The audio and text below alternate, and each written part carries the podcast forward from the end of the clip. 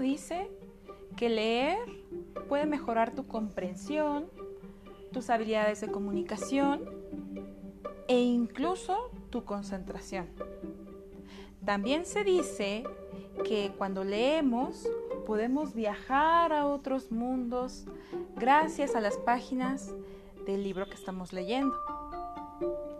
Y también gracias a estos y otras ideas, también se dice que leer te hace mejor persona.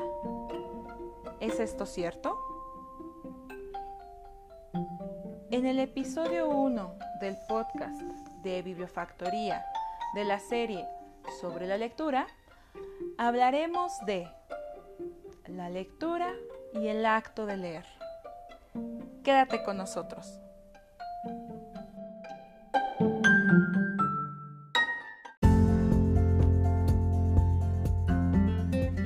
El podcast de Bibliofactoría es un espacio dedicado a dialogar sobre libros, lectura y bibliotecas. Si tienes algún comentario o quisieras hacernos una pregunta sobre un tema que te gustaría que tratásemos en los futuros episodios del podcast, puedes hacérnoslo llegar a través de correo electrónico bibliofactoría.gmail.com o bien a través de nuestras redes sociales, Facebook e Instagram con el mismo nombre, Bibliofactoría.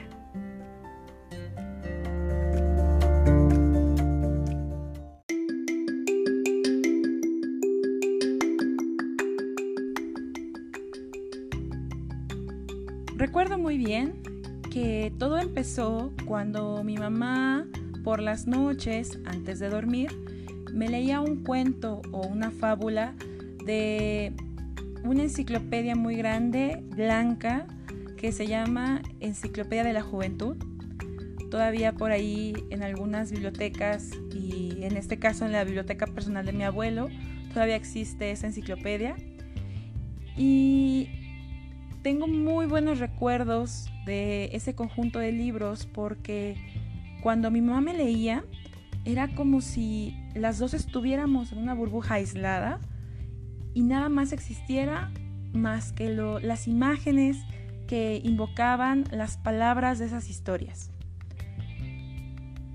Pienso que a raíz de, de estos cuentos, estas fábulas, mitos, leyendas, que mi mamá me iba leyendo noche tras noche, me incentivó a mí a leer desde muy joven. Yo aprendí a leer a los 5 años, un poco antes de entrar al kinder. Y era porque mi mamá lógicamente no tenía todo el tiempo para leerme todo el día. Yo quería saber más y leer todas las historias que venían en esas enciclopedias. Y obviamente pues mi mamá no podía estar conmigo, somos, somos tres hermanos. Entonces era muy complicado para ella. Y yo, de manera independiente, empecé a pedirle que me enseñara dónde estaban las vocales, qué palabra era. Y yo en un cuaderno empecé a repetir poco a poco cada una de las letras. Y como me sabía, en algunos casos, las historias de memoria, empecé yo a contarlas en voz alta y a asociar esos símbolos con esas palabras.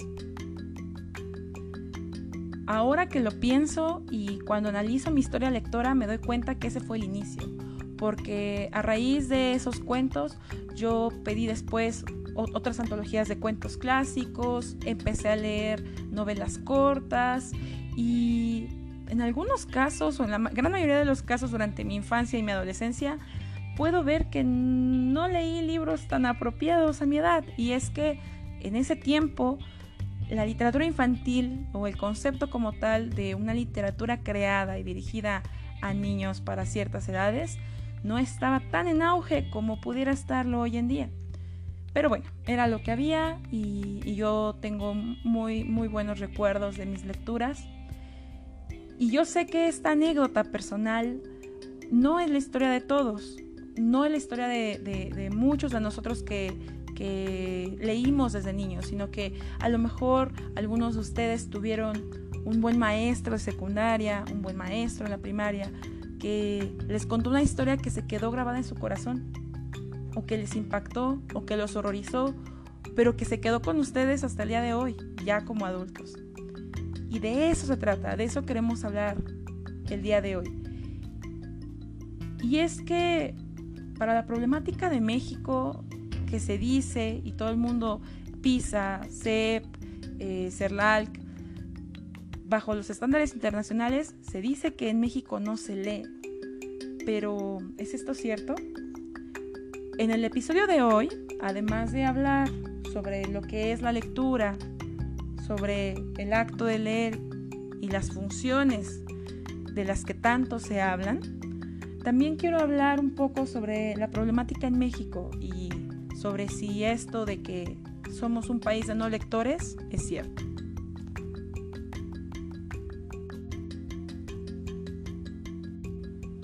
Pero, ¿qué es leer? La RAE, la Real Academia Española de la Lengua, que yo sé que ya muchos de nosotros tenemos serias dudas de algunas de sus definiciones, eh, la RAE afirma que leer viene del latín legere y significa pasar la vista por lo escrito o impreso, comprendiendo la significación de los caracteres empleados. Retomo esta concepción no porque sea la que más me guste, sino porque pudiera ser la que más veamos en muchos libros que hablan sobre lectura, sobre estrategias de fomento de la lectura, etc. A mi parecer es un concepto un poco simple, dado que únicamente se limita a hablar del acto mecánico de pasar la vista sobre un texto y que nuestro cerebro comprende esos símbolos y ya, ahí se acabó. Por eso también quiero compartirles eh, otros dos conceptos más de otros autores que han considerado que la lectura va más allá de solamente posar la vista en los símbolos. Sobre el concepto de lectura, el autor Litton menciona que es la acción de comprender, asimilar o captar el pensamiento o las ideas de otros mediante el repaso visual de un texto compuesto en caracteres gráficos. La lectura presupone, dice el autor, reflexionar sobre las ideas expresadas en la publicación y deducir ideas que pueden ser útiles tanto por sus posibles aplicaciones prácticas en la vida como para el cultivo del espíritu.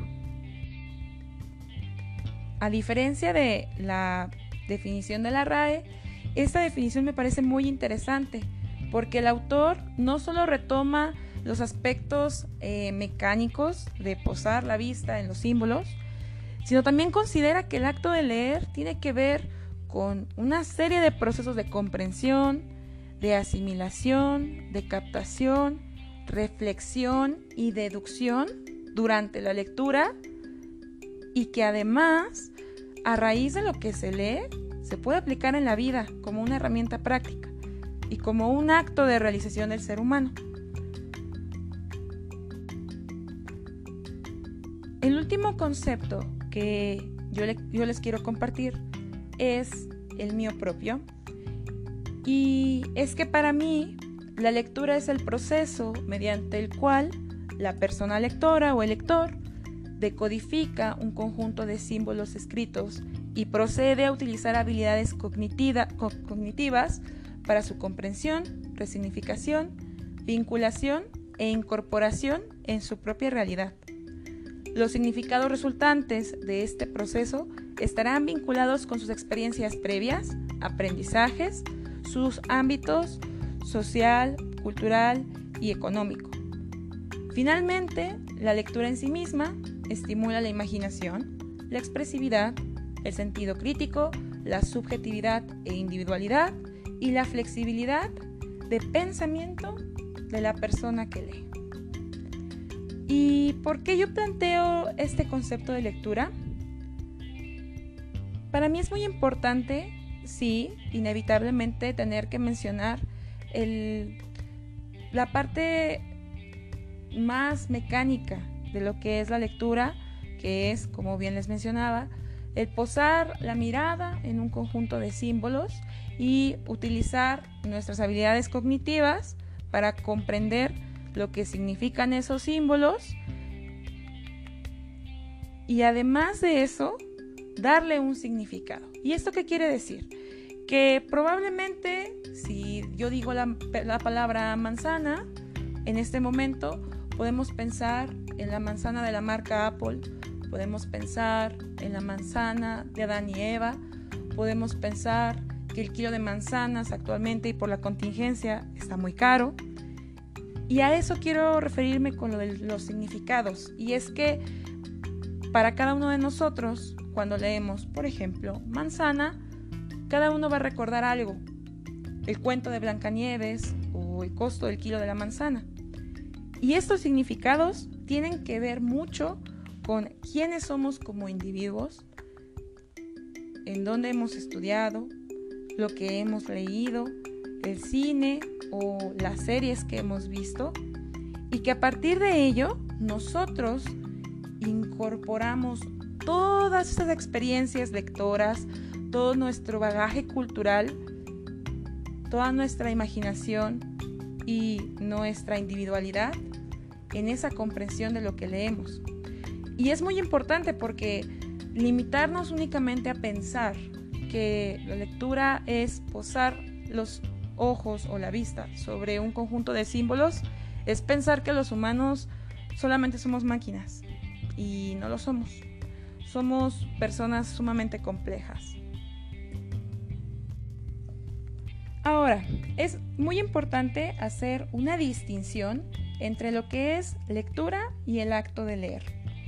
De, acuerdo con la autora Herrera, el acto de leer se define como la acción misma que tiene un momento determinado en el tiempo cuando quien lee fija la vista en las letras de cualquier texto. En cambio, la lectura es el proceso que ocurre en la conciencia de la persona, es el proceso intelectual que de ésta se desprende. Podemos decir entonces que leer tal cual es esa acción que se lleva a cabo eh, en un tiempo en específico y que la lectura es todo lo que yo les mencionaba de la creación de significados, la comprensión, el cómo nosotros incorporamos lo leído a nuestra vida, eso es la lectura.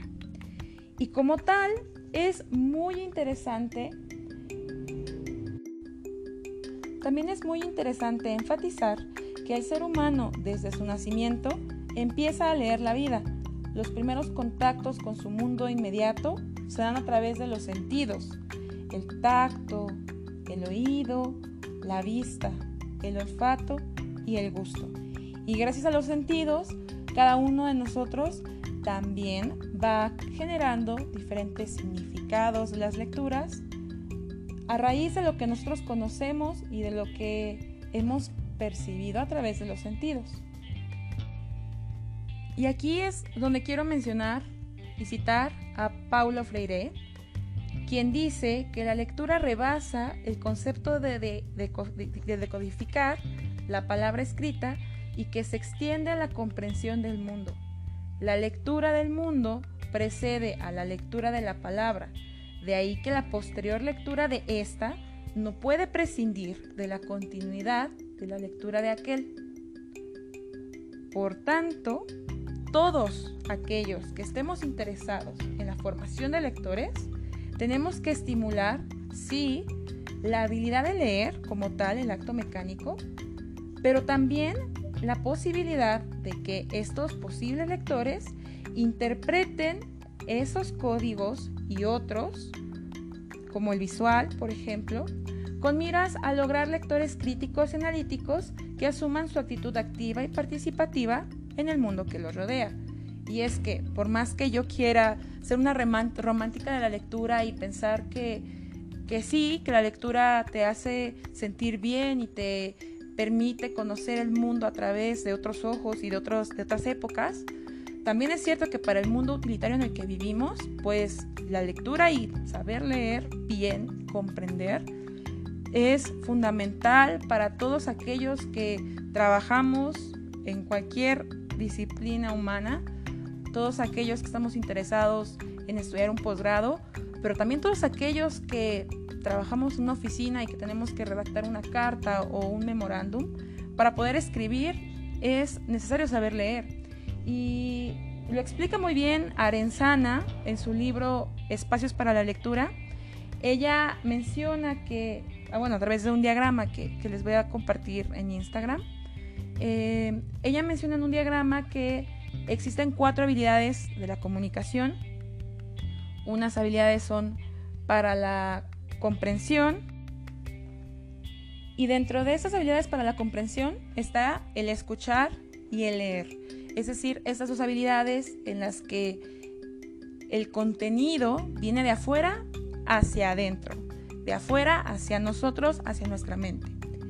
Y también existen dos habilidades de expresión, que son las de hablar y las de escribir. Y esas dos habilidades vienen de nosotros hacia el mundo exterior, de nosotros hacia cómo nos comunicamos con otras personas, con nuestros equipos de trabajo, con nuestra pareja, con nuestra familia. Arenzana sí menciona de manera muy clara que estas cuatro habilidades para la comunicación tienen una relación sumamente tóxica, interrelacionada y dependiente. No podemos únicamente decir que sabemos leer, pero no sabemos escribir, porque los grandes lectores a lo largo de la historia nos han demostrado que también pueden ser grandes escritores. Por el otro lado, también al escuchar, que es eh, la forma en la que nosotros adquirimos el lenguaje, cuando nosotros escuchamos de pequeños, aprendemos a hablar y a utilizar el lenguaje, ya sea el español, el inglés o nuestra lengua materna, para poder comunicarnos con nuestro primer grupo social, nuestra familia. Entonces, es muy interesante mencionar que la lectura es un acto complejo, y como todo acto complejo, podemos hablar rápidamente de las funciones de la lectura.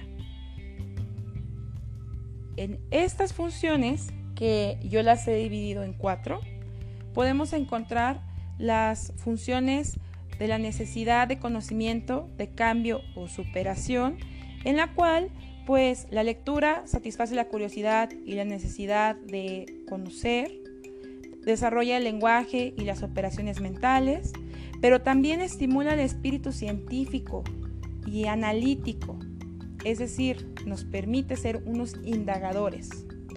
Además, la lectura también es una herramienta para el aprendizaje, nos permite obtener información para solucionar problemas, también nos permite em, seguir instrucciones con el fin de realizar una labor en específico o también utilizarla para llenar nuestro tiempo libre. Tenemos también las funciones en necesidad de, seguridad e identificación y estas tienen que ver con que la lectura nos puede servir para resolver conflictos y satisfacer necesidades de tipo emocional.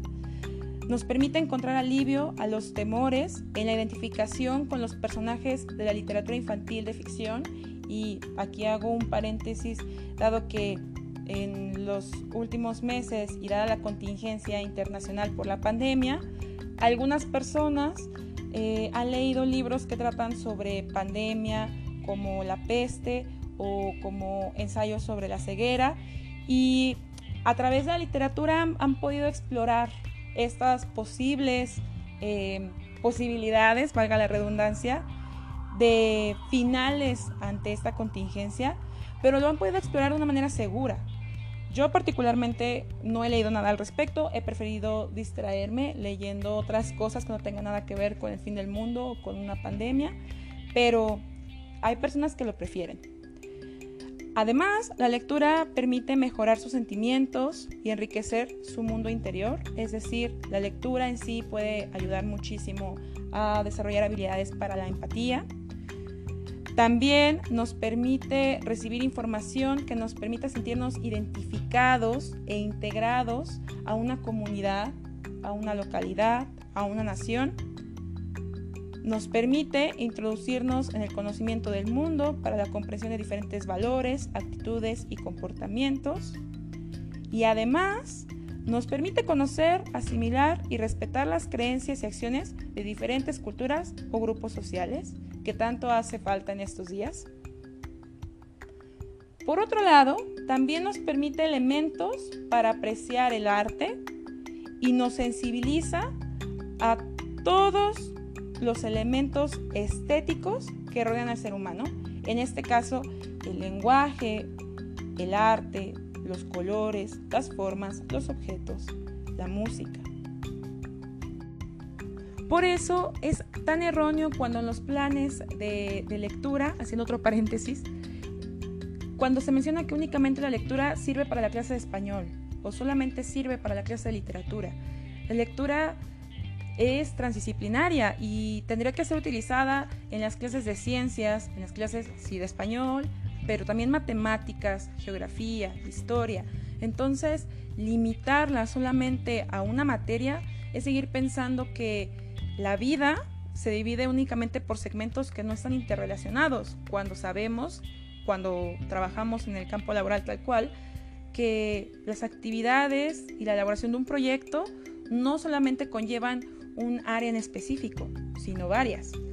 Pero bueno, cerrando ese paréntesis, también hay que mencionar la otra función de la lectura y es aquella relacionada a la necesidad de esparcimiento o recreación que, pues ya lo sabemos, encontrar lecturas que nos permitan fantasear, descansar, soñar e imaginar, que enriquezcan nuestra creatividad y que también potencien la capacidad de asociar ideas nuevas, integrándolas a nuestra experiencia personal. Y ya por último, otras funciones son aquellas que tienen que ver con la lectura que se entiende como un símbolo a través del cual se transmite el patrimonio cultural de una comunidad y las funciones relacionadas a la metalingüística que tienen que ver con el léxico, dado que la lectura nos permite aumentar nuestro vocabulario y mejorar el uso que hacemos del vocabulario. La función ortográfica, en la cual, pues, cuando leemos, mejoramos nuestra acentuación, el uso de las comas, la puntuación. Y también la función morfosintáctica, en la que el lector se familiariza con las estructuras lingüísticas propias de los textos escritos. Si escuchamos todas estas funciones, decimos, órale, es un montón. Pero en realidad, cada uno de nosotros, o cada uno de los que ya nos consideramos lectores, llevamos a cabo estas funciones todo el tiempo, de manera automática.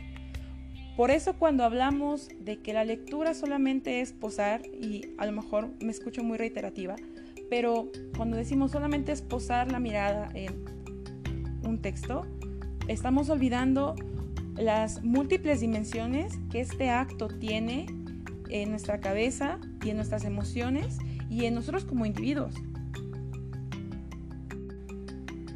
Ya me he alargado mucho con lo de las funciones.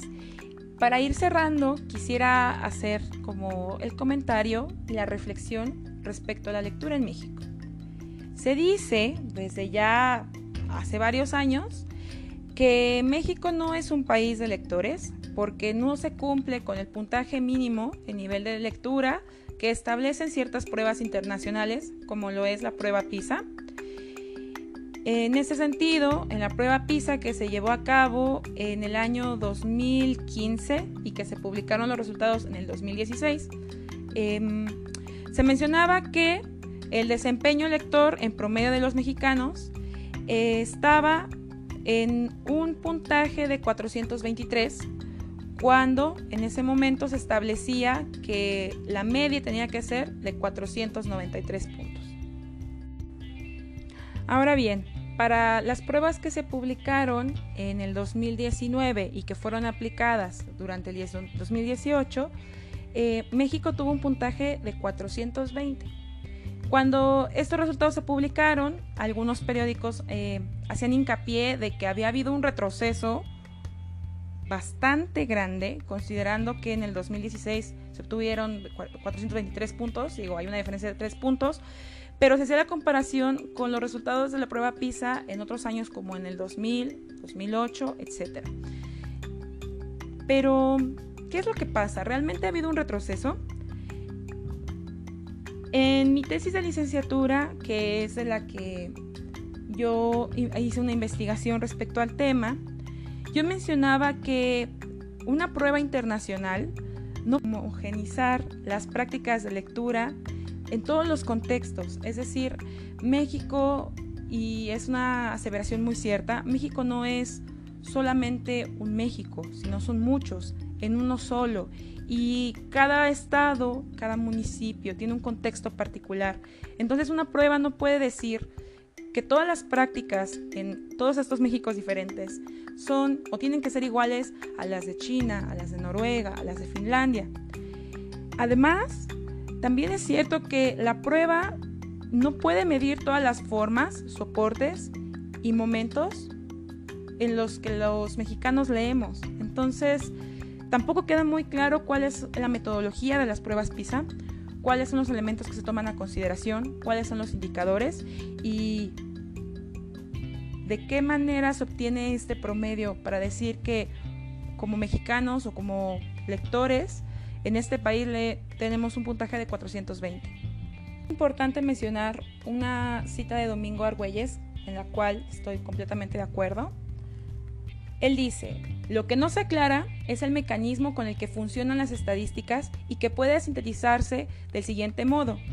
Si un hombre se ha comido un pollo y otro no ha comido nada, para la magia de la estadística, cada individuo se ha comido medio pollo.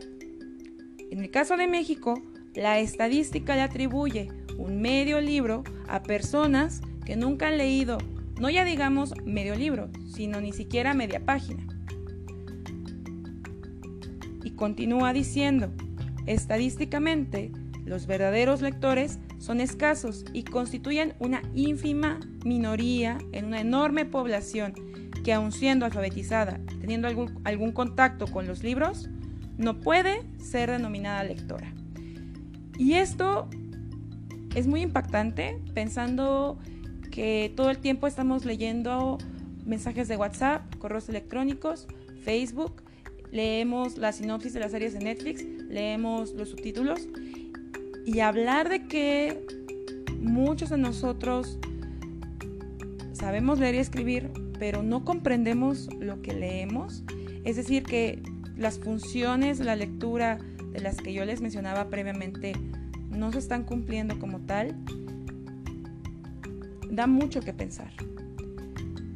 Pero bueno, ya me he alargado muchísimo con el podcast. Quisiera saber eh, sus preguntas. ¿Qué piensan al respecto del concepto de leer y el concepto de lectura? ¿Qué piensan sobre las funciones? ¿Ustedes creen que sí es cierto que cuando leemos o cuando somos lectores ocurre todo eso en nuestra cabeza o en nuestro corazón, en nuestras emociones? ¿Y qué piensan sobre los planes y programas de lectura en México? ¿Creen que han dado resultados? ¿Creen que sí falla la estadística al, al medir que los mexicanos en promedio leemos un libro, 2.9 libros al año? ¿Creen que sea cierto? ¿Y qué piensan sobre las pruebas PISA? Pueden dejar los comentarios eh, en el post de, Instagram. Eh, voy a estar colocando ahí el enlace directo al podcast.